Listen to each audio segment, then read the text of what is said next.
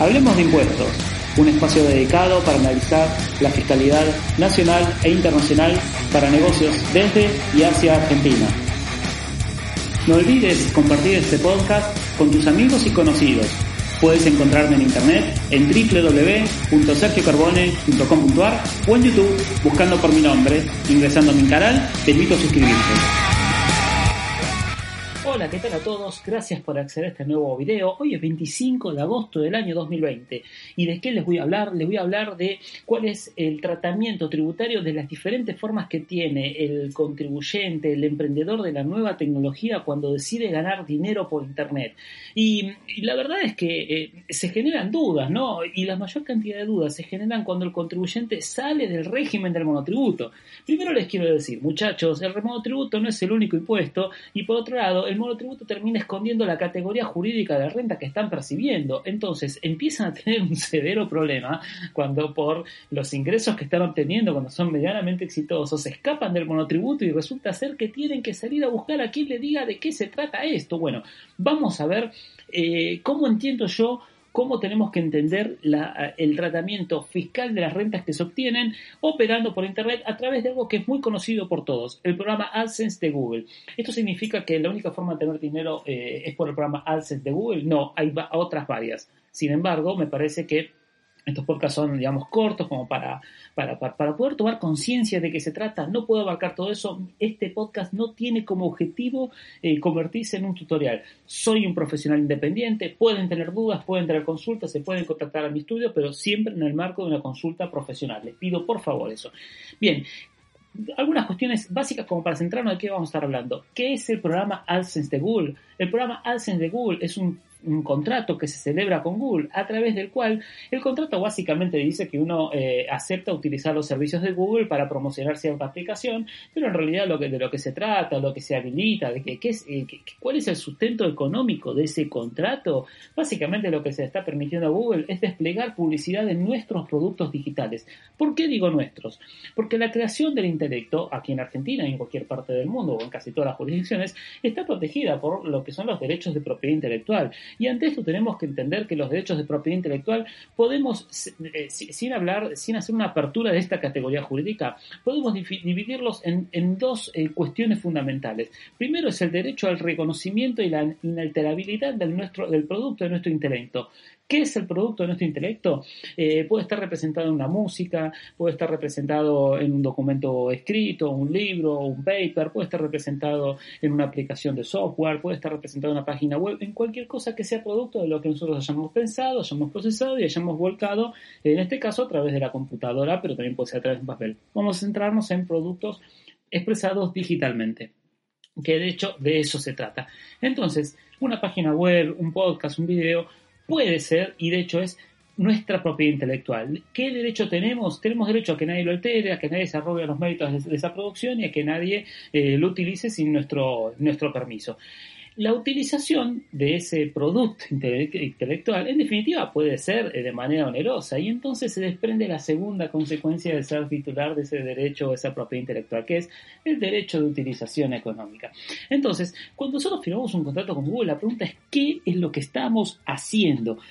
¿Qué es lo que pasa habitualmente? Y bueno, empiezo a obtener algunos dólares por Google, empiezo a monetizar algunas cuestiones, ahora vamos a ver de qué se trata eso, y bueno, no sé, me escribo en el monotributo y lo doy para adelante. Pero resulta ser que el monotributo tiene una, un ingreso máximo bastante agotado, más cuando medimos en dólares, independientemente de que tengamos una economía muy compleja con nuestro dólar tipo de cambio oficial y el dólar paralelo. No me voy a meter en cuestiones cambiarias, pueden escuchar, escuchar mis otros podcasts. Pero cuando la aplicación, la página, el video o el podcast empieza a ser medianamente exitoso, claramente los ingresos que se deben al por Google van a superar y por mucho la facturación máxima del monotributo. Y entonces vamos al régimen general de tributación, IVA, ganancias, autónomos.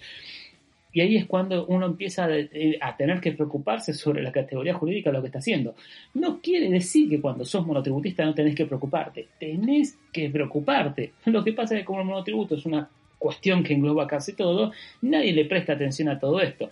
¿Qué es lo que sucede? A mí es a quien le llegan los contribuyentes que se escapan del monotributo, que terminan siendo excluidos y me vienen a preguntarte qué se trata. Entonces, vamos a ver qué es lo que yo entiendo de esto sin ser un escrito académico, sin dar referencias porque no te estoy enseñando, simplemente te estoy diciendo, ojo con esto, cualquier duda consulta, me podés contactar. ¿Qué es lo que entiendo que hacemos nosotros? Bueno, cuando firmamos ese contrato con Google, cuando le permitimos a Google desplegar publicidad en nuestra, eh, en nuestra página, en nuestro podcast, en nuestra aplicación, lo que estamos haciendo básicamente es permitirle a Google explotar el, el derecho de explotación económico de lo que es nuestra propiedad intelectual. Entonces, básicamente se trata, la categoría jurídica de esa renta obedece más a una regalía señor Google, yo le permito a usted ganar dinero con lo que a mí me pertenece y usted a cambio de eso me va a dar un porcentaje de las rentas que usted, que usted obtenga desplegando esa publicidad.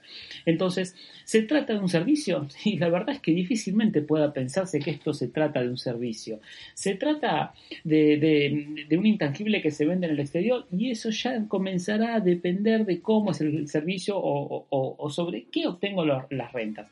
Por ejemplo, expongo videos en YouTube y en, YouTube pongo la opción de monetizar. Y Google me está pagando porque tengo 40.000 suscriptores que me van siguiendo. Te felicito.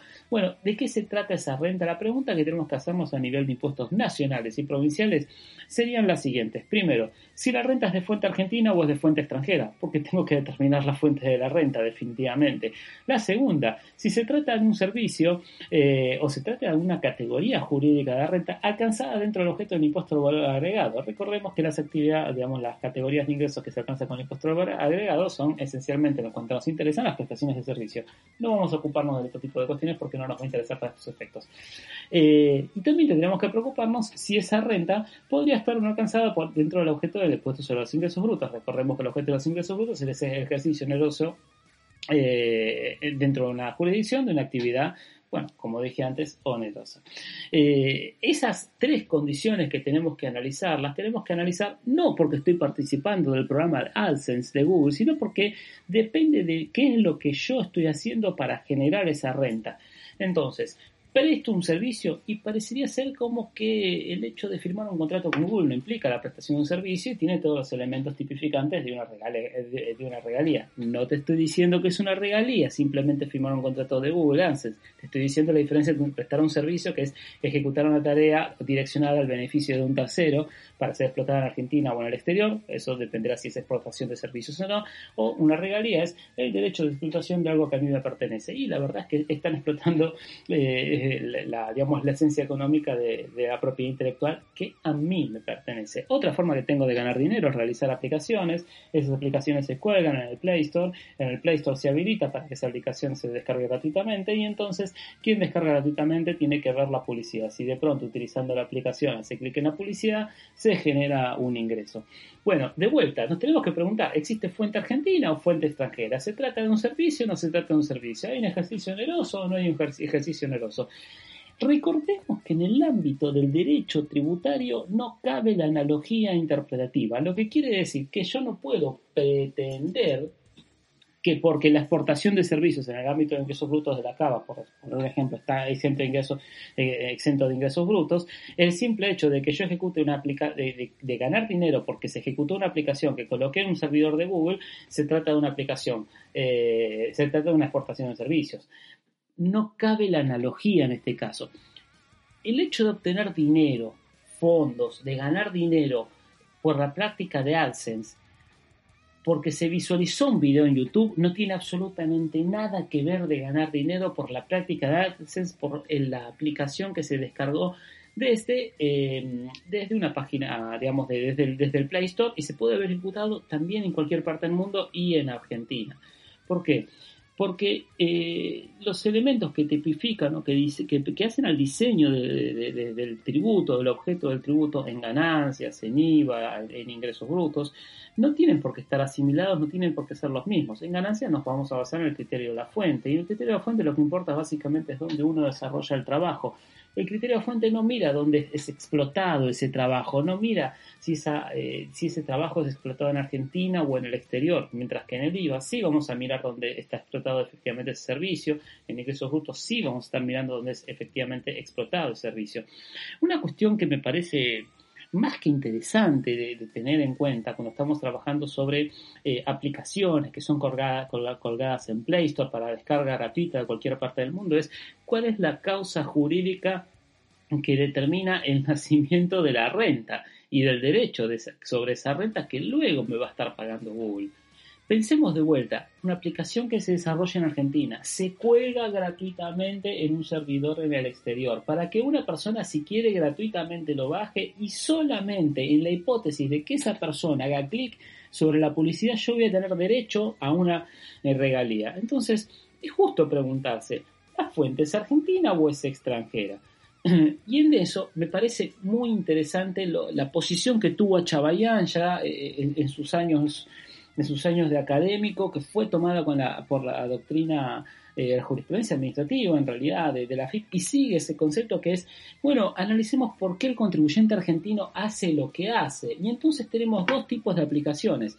La aplicación que yo la desarrollo, la subo, y si es un éxito, es un éxito, y si es un fracaso, es un fracaso, pero nunca más la vuelvo a tocar.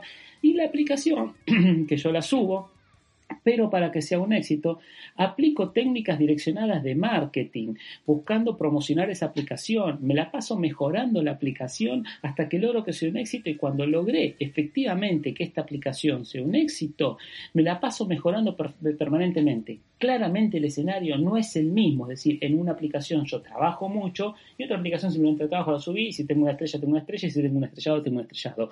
Otra forma de ganar dinero con el plan de ANSES es armar páginas de contenido. El negocio de las páginas de contenido es fundamental. Pero primero tenemos que entender que las páginas de contenido están orientadas a un mercado, es decir, no todo el contenido sirve para todos los mercados. Hay contenidos que son solamente para el mercado latino ubicado en, digamos, en Estados Unidos de América, otro, otro para el contenido del mercado latino eh, que está orientado en, Sudamérica, eh, eh, relacionado con determinadas comunidades de intereses. O sea, hay diferentes tipos de contenido y entonces cuando yo obtengo eh, ingresos a través del programa AdSense, se trata de lo mismo, ¿no? Se trata de el derecho de uso económico de lo que es la propiedad intelectual mía, entonces puedo estar hablando de una regalía, pero de vuelta, ¿dónde está la fuente? ¿Por qué lo hago? ¿Para qué lo hago? ¿Quién es el generador de la renta? ¿Por qué es tan importante la cuestión de la fuente? Porque cuando se van a completar, entre otras cuestiones, ¿no? Digamos, si vamos a la cuestión terrenal, porque van a completar el aplicativo de impuesto a las ganancias y empiezan a llamarme, ¿esto de fuente argentina o esto de fuente extranjera? Mira, yo no te lo voy a decir, soy un profesional independiente, estoy para asesorarte y para analizar el caso. Pero principalmente no te lo puedo decir con un simple llamado, porque un simple correo, porque yo qué es lo que tengo que analizar para tipificar esto. La ley argentina está muy lejos de la norma, eh, si se quiere, española. El derecho positivo español ha receptado estas situaciones, lo ha normalizado, está tipificado. La, la Hacienda española se ha expresado en este sentido y hay líneas de pensamiento que no existen en Argentina. Entonces, ¿qué tengo que hacer yo? Tengo que ir a las bases del derecho tributario. Tengo que comprender la, actividad, qué se desarrolla, cómo se desarrolla y empezar a desgranar cada uno de los elementos tipificantes de ese hecho imponible que tengo que reconocer para poder reconocer fuente en, eh, la ley de impuesto a las ganancias aquí en Argentina. La determinación de las fuentes me va a determinar cómo voy a tratar las deducciones, los quebrantos, va a determinar un montón de cuestiones que establece la ley, en el impuesto a valor agregado voy a determinar si estoy o no dentro del objeto, en el, IVA, eh, en el impuesto sobre los secretos voy a estar determinando ¿no? si estoy dentro del objeto, su tratamiento tributario y demás. ¿Con esto qué quiero decir? Con esto quiero decir que de pronto tenemos un cliente que obtiene eh, fondos, obtiene ingresos o su principal renta tiene que ver con explotar estas nuevas formas de ganar dinero por Internet. Ni que hablar de los que son community manager, que vienen y me llaman y dicen, no, yo tengo un community manager que se dedica a esto. Y bueno, analizaste jurídicamente qué es lo que está haciendo el community manager. Y bueno, cuando vemos que el community manager presta a veces varios tipos de servicios, servicios de marketing, pero también está permitiendo explotar la penetración que tiene la red que él domina. Y entonces, ¿estamos hablando de un servicio o estamos hablando de eh, explotar un intangible que le pertenece, que es una red? También puedes decirme, Sergio, ¿estás seguro que tu red es un intangible? Podemos discutirlo, pero las categorías jurídicas con las cuales nosotros vamos a estar trabajando para liquidar impuestos responden siempre a la realidad económica del contribuyente, porque luego cuando se realiza el encuadre tributario, este encuadre tributario tiene que ser consistente hacia futuro. Entonces, si mañana tengo que defender un tratamiento tributario, tengo que defenderlo sobre la base de la consistencia, sobre un análisis jurídico de lo que está haciendo y sobre el encuadre jurídico tributario de esa categoría de renta. ¿Por qué? Porque el fisco puede venir a recategorizarme esa renta. Y si me recategoriza esa renta, ¿qué significa recategorizar una renta? Significa señor, usted lo que hace no es esto, es lo otro, y como el otro tiene otro tratamiento tributario, se desprenden todas estas consecuencias tributarias. Y la verdad es que la economía digital tiene esos problemas, esos problemas de una economía que está en pañales, esos problemas de indefiniciones fiscales, que nos obliga a ir a las bases del derecho tributario, pero que obliga ir a las bases, utilizar esas herramientas que obliga a entender qué es lo que hace el contribuyente, pero principalmente cuál es la causa jurídica que determina que gana dinero o que obtiene un resultado, mejor dicho. Señores contribuyentes, si ustedes se dedican a la economía digital y están viviendo la fabulosa fantasía del AdSense, por decir alguna de las tantas que se pueden vivir, no se queden sin analizar efectivamente cuál es la causa jurídica de sus ingresos. Eso va a determinar el encuadre fiscal. Lo mejor que les puede pasar es que se escapen del monotributo, porque eso significa que les fue bien. Eh, pero ahí es cuando todos empiezan a preguntarse de qué se trata esto. Pregúntenselo antes. Primero porque lo necesitan para saber si el monotributo les corresponde. No les estoy diciendo que les corresponde, les estoy diciendo hay que ver si les corresponde. Y segundo, eh, para saber cuál va a ser su vida tributaria cuando salgan del régimen. Espero que les haya servido este, este podcast y bueno, ante cualquier duda o consulta se pueden contactar conmigo. Hasta luego.